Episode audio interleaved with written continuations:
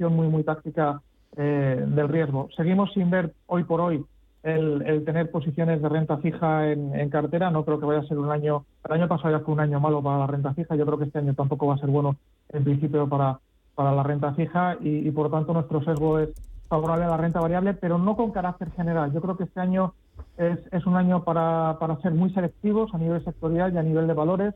No creo que vaya a ser un buen año para el growth, eh, para las, las empresas tecnológicas, sobre todo aquellas empresas tecnológicas que que no han presentado nunca beneficios. Estas empresas lo han hecho bien en años anteriores, pero, pero este año con, la presión de los tipos de interés lo creo que lo van a tener eh, complicado. Ya lo tuvieron complicado durante la segunda mitad del año pasado y por lo tanto yo creo que puede ser un año en el que el value eh, o, algunas compañías que forman parte de las de las carteras de los fondos value lo, lo vuelvan a hacer bien. Creo que es un año en el que a lo mejor energía por fin, que lleva tres años haciéndolo muy mal, podría hacerlo bien materiales, industriales, consumo discrecional, es decir, aquella, aquellos sectores más expuestos al ciclo y que pueden aguantar mejor eh, eh, esas empresas la, la subida de los tipos de interés podrían ser a priori eh, los sectores que mejor lo hagan durante este año. Eh, voy a ir con los oyentes 91 533 1851. Antes saludo a Héctor Chamizo, que es periodista especializado en la industria de fondos de inversión y gestión de activos. Héctor, ¿qué tal? Buenos días, bienvenido. ¿Qué tal? Buenos días, Susana. Muy bien. Eh, oye, entrevistabas hace unos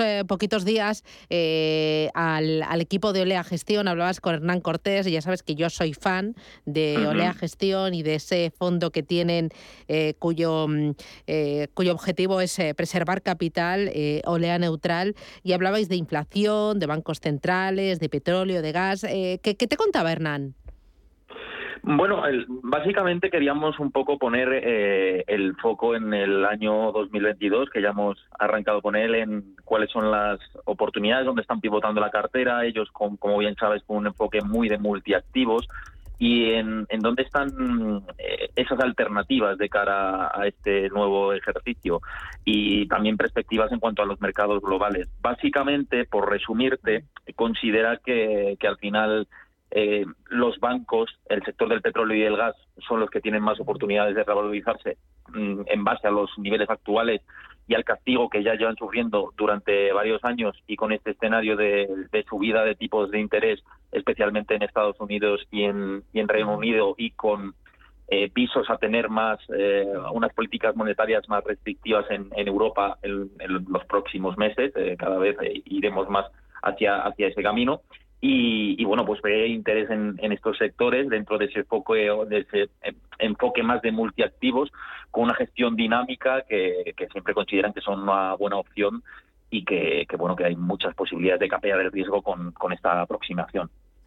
Eh, muy preocupados por el tema de la inflación y cómo puede eh, complicar todavía más la gestión para, para unos gestores que, que son conservadores y que buscan sobre todo eh, preservar capital y controlar la volatilidad. Pues mira, eh, Cortés lo que sí que dice es que va a haber volatilidad el año que viene, que cada vez hay factores de más de más riesgo que pueden empujar a un entorno más volátil. Lo hemos visto con Omicron, con lo, que comentas ahora mismo de, la inflación, con las políticas fiscales que vienen, con las medidas de los bancos centrales. Sí que cree que va a haber volatilidad, pero que puede ser una oportunidad para tomar posiciones con, con este entorno y no le preocupa, de hecho, eh, la inflación cree que no debería afectar eh, demasiado a los mercados de, renta variable, que ya hemos visto en años de subidas de tipos donde la renta variable se ha comportado positivamente y simplemente pues hay que centrarse en los activos que lo pueden hacer mejor en este escenario. ¿Alguna otra idea que quiera resaltar de esa entrevista y de esa charla que has tenido con ellos?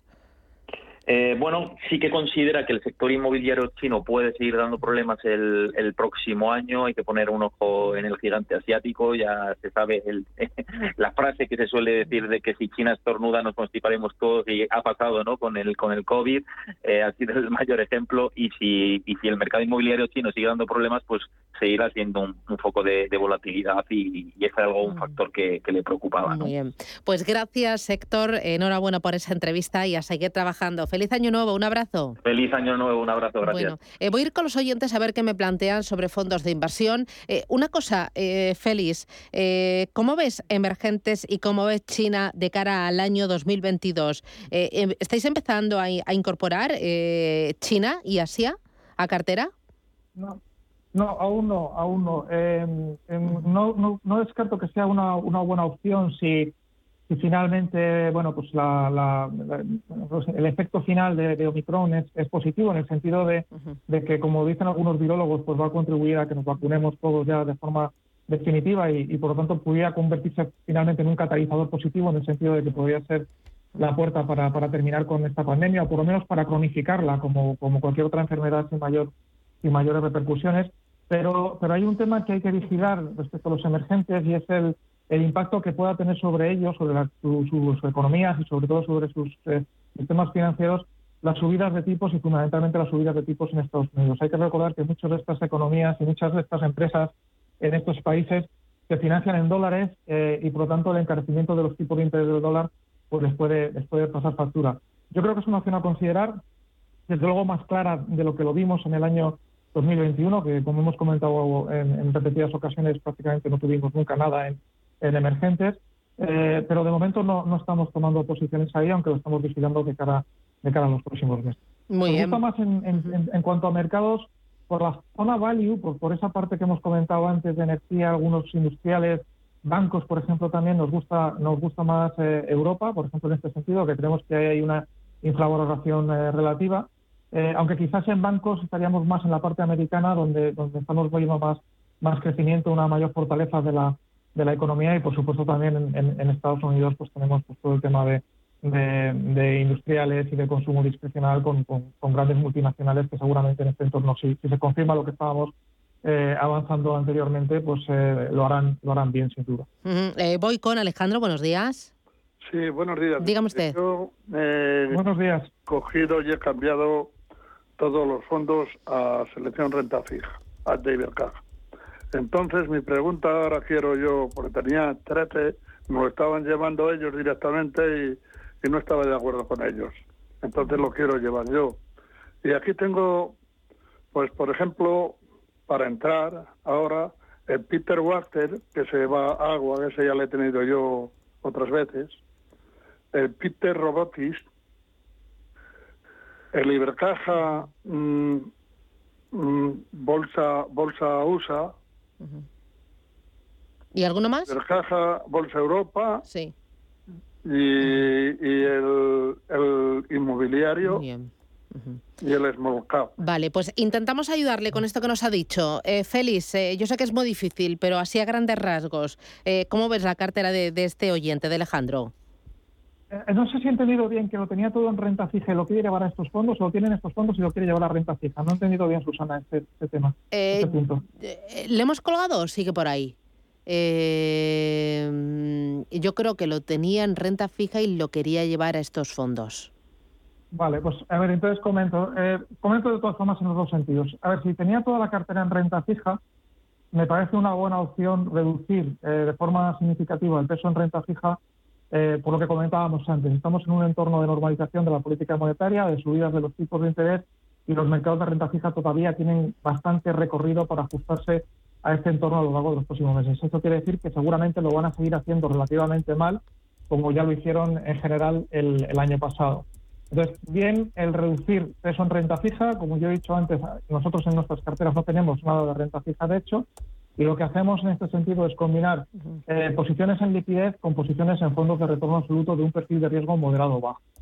Eh, lo que no me gusta de la propuesta de nuestro oyente es llevarlo todo a renta variable, porque creo que existe de un extremo al otro y como comentábamos también antes, este año posiblemente se pueda ganar dinero en renta variable, pero tener todo en renta variable, eh, más viniendo de renta fija, tampoco, tampoco lo haría. Yo creo que hay que buscar una, una posición mucho más equilibrada.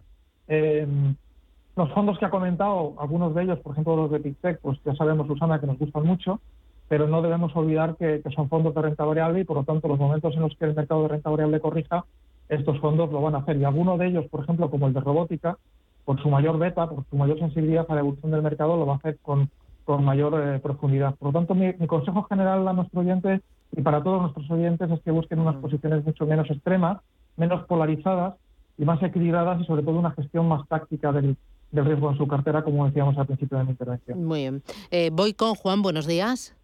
Buenos días. Dígame. Quería analista sobre la Catis Gain Value y el Eleva Absolute Return, a ver qué le parece a estos fondos y a ver si me puede hablar un poco de, la cartera, la composición de la cartera. ¿Es Acatis? Acatis eh, Gain Value. Sí, y el otro es EVA. Eleva, eleva Absolute Return. Vale, de acuerdo. Eh, Félix, ¿tienes estos fondos en el radar?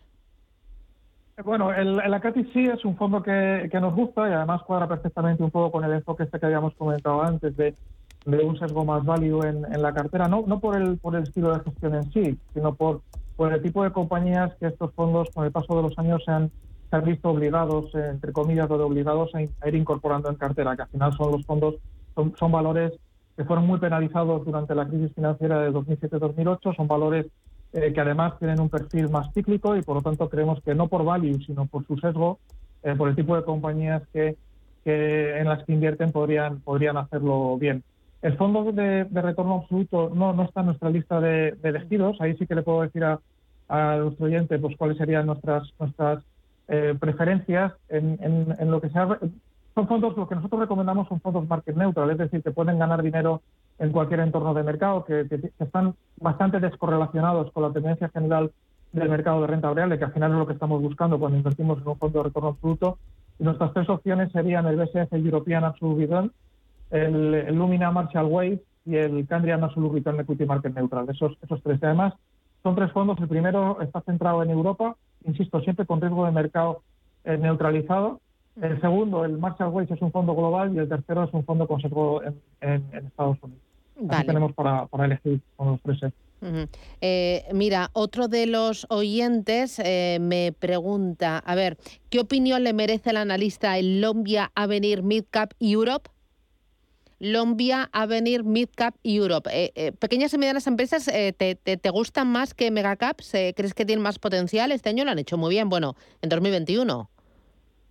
Sí, y, en Europa lo podrían seguir haciendo muy bien porque, porque eh, como comentábamos antes, este tipo de, compañías en general en Europa suelen tener un perfil también bastante cíclico, suelen ser compañías industriales y, por lo tanto, en este sentido, yo creo que, bueno, que es una idea también a, tener en cuenta el, utilizar fondos de, mm, que invierten en compañías eh, medianas. Eh, eh, no me iría quizás a, muy pequeñas por su menor liquidez y porque pensamos que puede ser un año más volátil y cuando hay volatilidad las compañías pequeñas pues suelen magnificar los movimientos del mercado, pero, pero estar en compañías, eh, en fondos de, de, eh, mid caps, o sea, de, compañías de tamaño mediano, ¿no? que no son las grandes compañías que están en los índices, sin bajarse, como digo, a las, muy, muy small caps, o incluso algún mixto entre que, que haga entre mid caps y, y, Big Caps pues podría ser también una, una, muy buena opción y que cuadrara con ese sesgo procíclico que creemos que deberían tener las inversiones en, renta variable a lo largo de los próximos meses. Sí, sí que me gusta. Eh, oye, dame un par de ideas para retorno absoluto, porque dentro del retorno absoluto hay una gran variedad. Eh, un par de, ideas. Pues las que hemos comentado anteriormente, esos tres fondos que te dije, el DSF European Absolute Return, el, Luminar Master Waves eh, y el Cambia Absolute Return. Y luego también para nuestros clientes estamos hemos empezado nosotros a asesorar la gestión de un fondo de GPM, el GPM eh, em, eh, Gestión Activa Retorno Absoluto, que es un fondo de retorno absoluto y que espero que este año estemos en la parte alta de, la lista dentro de los fondos de, retorno absoluto. El, GPM Retorno Absoluto. Muy bien. Eso lo estamos asesorando nosotros directamente. Muy bien. Voy con Clemente. Buenos días. Hola, buenos días. Dígame usted. Igualmente. Vamos a ir. plantearle al analista la viabilidad de estos tres fondos, si se solapan o no, que son el, el MSI Global Opportunity, el de Pan New Hems y el Robeco Global Consumer. Esos, esos tres están destinados al largo plazo. Y luego, por último, eh, estoy he suscrito recientemente un fondo del sector consumo de, mm, de lujo, que es el GAM eh, Luxury Brands a ver qué le parece o otro alternativo. Gracias y enhorabuena por el programa. Muy bien, gracias, muy amable. ¿Qué dices? gracias. Pues, pues los, los, los, cuatro fondos que nos ha comentado nuestro cliente son, son buenos fondos. El, cuarto tiene, eh, aunque sea un fondo de, consumo y de, y de consumo discrecional y, y, sesgado hacia el lujo, hay que tener en cuenta que este tipo de segmento dentro del consumo es muy sensible a lo que pueda pasar con las economías emergentes, como apuntábamos al principio, porque son uno de los principales demandantes o, consumidores ¿no? de este tipo de, productos de, lujo y de, y, de, marcas. ¿no? Los otros tres sí que es cierto que se solapan un poco porque al final, eh, aunque había, el, creo que comentaba el Robeco, el Global Consumer, que, que bueno, son grandes compañías de, de, consumo y que cuadrarían también con ese enfoque procíclico que estamos buscando en las, en las carteras. Al final, eh, vamos a tener muchas compañías en los tres fondos que comentaba nuestro oyente que, que se repiten, ¿no?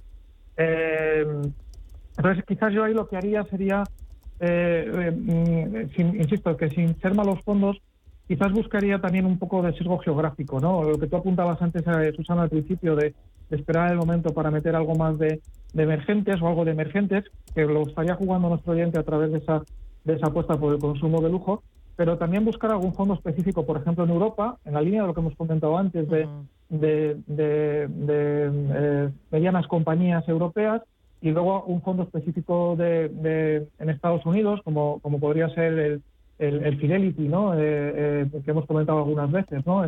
o, el, Franklin, por ejemplo, el Franklin US Opportunities también se podría se podría eh, utilizar en Estados Unidos y luego complementar con, con, algún fondo de retorno absoluto para bajar la correlación de la, de la cartera, ¿no? Insisto, entonces no me parecen mal los fondos que comentaba nuestro oyente, pero quizás diversificaría de una forma distinta con, con un sesgo más geográfico en algún caso y también con, con la inclusión de algún fondo de retorno absoluto en cartera.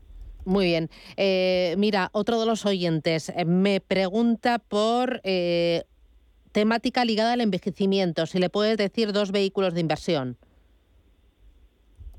Había un fondo de TICTEC, si no recuerdo mal, eh, recordarás mejor, pero que se dedicaba precisamente a, a, este tema. Si no lo tendría que mirar, es que no, recuerdo el nombre, pero tenía que ver con todo lo que tiene que ver con salud, con gestión de, de, centros de residencias, etcétera, pero pero le, decimos a los clientes que, busque un fondo de PICTET, no sé si se llamaba Healthcare o, alguna cosa así, eh, que, invertía en este tipo de, compañías. Eh, ¿te, gusta la temática envejecimiento de la población? Bueno, yo creo que es un, es un sector en el que en el que va a haber claramente un, crecimiento ¿no? y, un, uso cada vez más intensivo de este tipo de servicios. Estamos hablando de farmacia, estamos hablando de salud, estamos hablando de todo lo que tiene que ver con laboratorios, con, gestión de residencias. Eh, la población en, Occidente está, está claramente envejeciendo. Eh, en Oriente cada vez también más, en los países más avanzados. Y por lo tanto yo creo que, las compañías que, que, crecen y que invierten en este tipo de, segmentos lo, lo, van a hacer bien. Pero como hemos comentado muchas veces, también lo hemos dicho para en el caso de Pictet para el tema de water o para agua o para o para robótica, ¿no? Por ejemplo, que son otras temáticas que, claramente van a van a seguir creciendo. Recordemos siempre que son fondos de renta variable que invierten en compañías cotizadas en el mercado de renta variable y que por lo tanto si el mercado de renta variable cae, pues esos fondos también también van a sufrir. No vamos a estar protegidos por el hecho de que sean temáticas de crecimiento a medio y largo plazo. Pero posiblemente o seguramente eh, eh, para una cartera que, no se vaya a mover a 5 o 10 años vista, o más bien 10 años vista que 5, pues posiblemente este tipo de compañías tengan un comportamiento relativamente mejor que otras compañías, por ejemplo, por decir algunas, que inviertan o algunos fondos que inviertan, por ejemplo, en, eléctricas o que inviertan en, telecomunicaciones, donde son sectores ya pues, pues, pues muy maduros ¿no? en, este sentido. Em, eh, oye, eh, una cosita más para terminar. Para aquel ahorrador muy conservador que hasta ahora ha metido su dinero en depósitos, un depósito que está perdiendo poder adquisitivo con una inflación que cabalga hacia, el 7%, ¿qué opciones eh, muy, muy mm, conservadoras le, propones?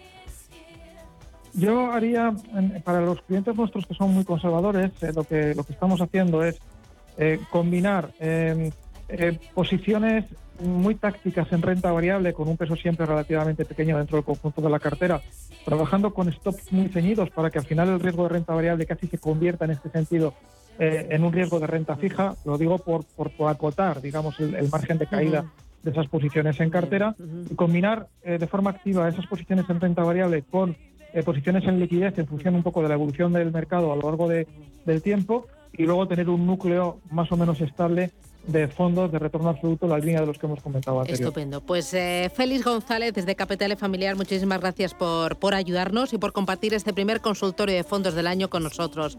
Gracias y feliz 2022. Cuídate mucho, Félix. Feliz año para todos y para todos los oyentes. Muchas gracias. Y nosotros, señores, ponemos el punto final a esta edición reducida, eh, época navideña de Capital Intereconomía. Gracias. Nos reencontramos mañana a las 8 de la mañana aquí en Radio Intereconomía. Disfruten del día, cuidado con el roscón y nada, a por eh, los últimos reyes. Cuídense mucho. Hasta mañana a las 8. Gracias, un abrazo. Adiós. En Capital Intereconomía, información, opinión y análisis. Siempre rigor.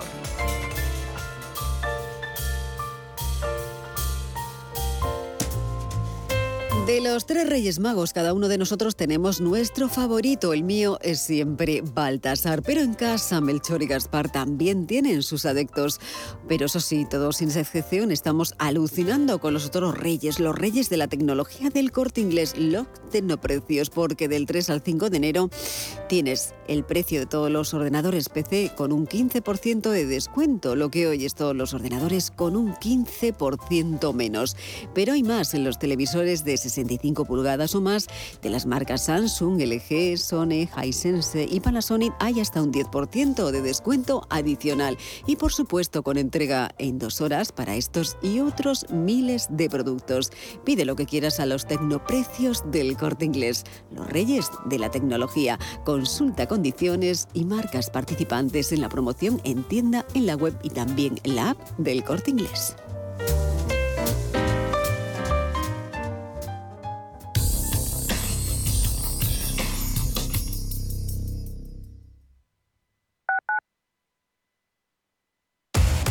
Somos aquello que siempre quisiste ser. Creamos aquello que siempre quisiste tener. Las reglas del juego han cambiado. Somos traders. Operamos. Black Bear Broker.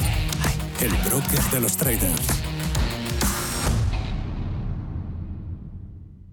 ¿Dolores, cansancio, fatiga? Por primera vez, Silipeptan Forte Plus de Laboratorio Sanroch. Con un solo sobre al día le ofrece la acción combinada de 8 gramos de colágeno, silicio, magnesio, MSM y vitamina C. Silipeptan Forte Plus, su gran aliado para aliviar el dolor y mejorar la movilidad de sus articulaciones. De Laboratorio Sanroch, porque tú eres lo primero. Restaurante Inari Moraleja, tu japonés del Soto de la Moraleja junto al restaurante Kionansui. Comprometidos con la calidad, comprometidos con su seguridad. Reservas y pedidos en el 910 070356 o en grupoinari.es. Un restaurante del Grupo Inari.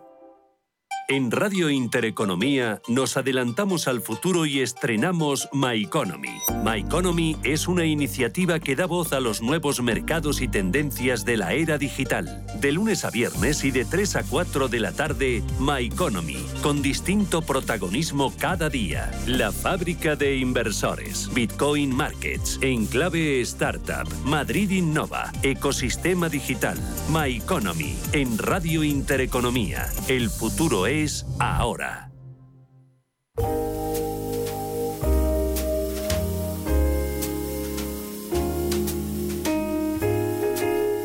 Radio Intereconomía les desea felices fiestas.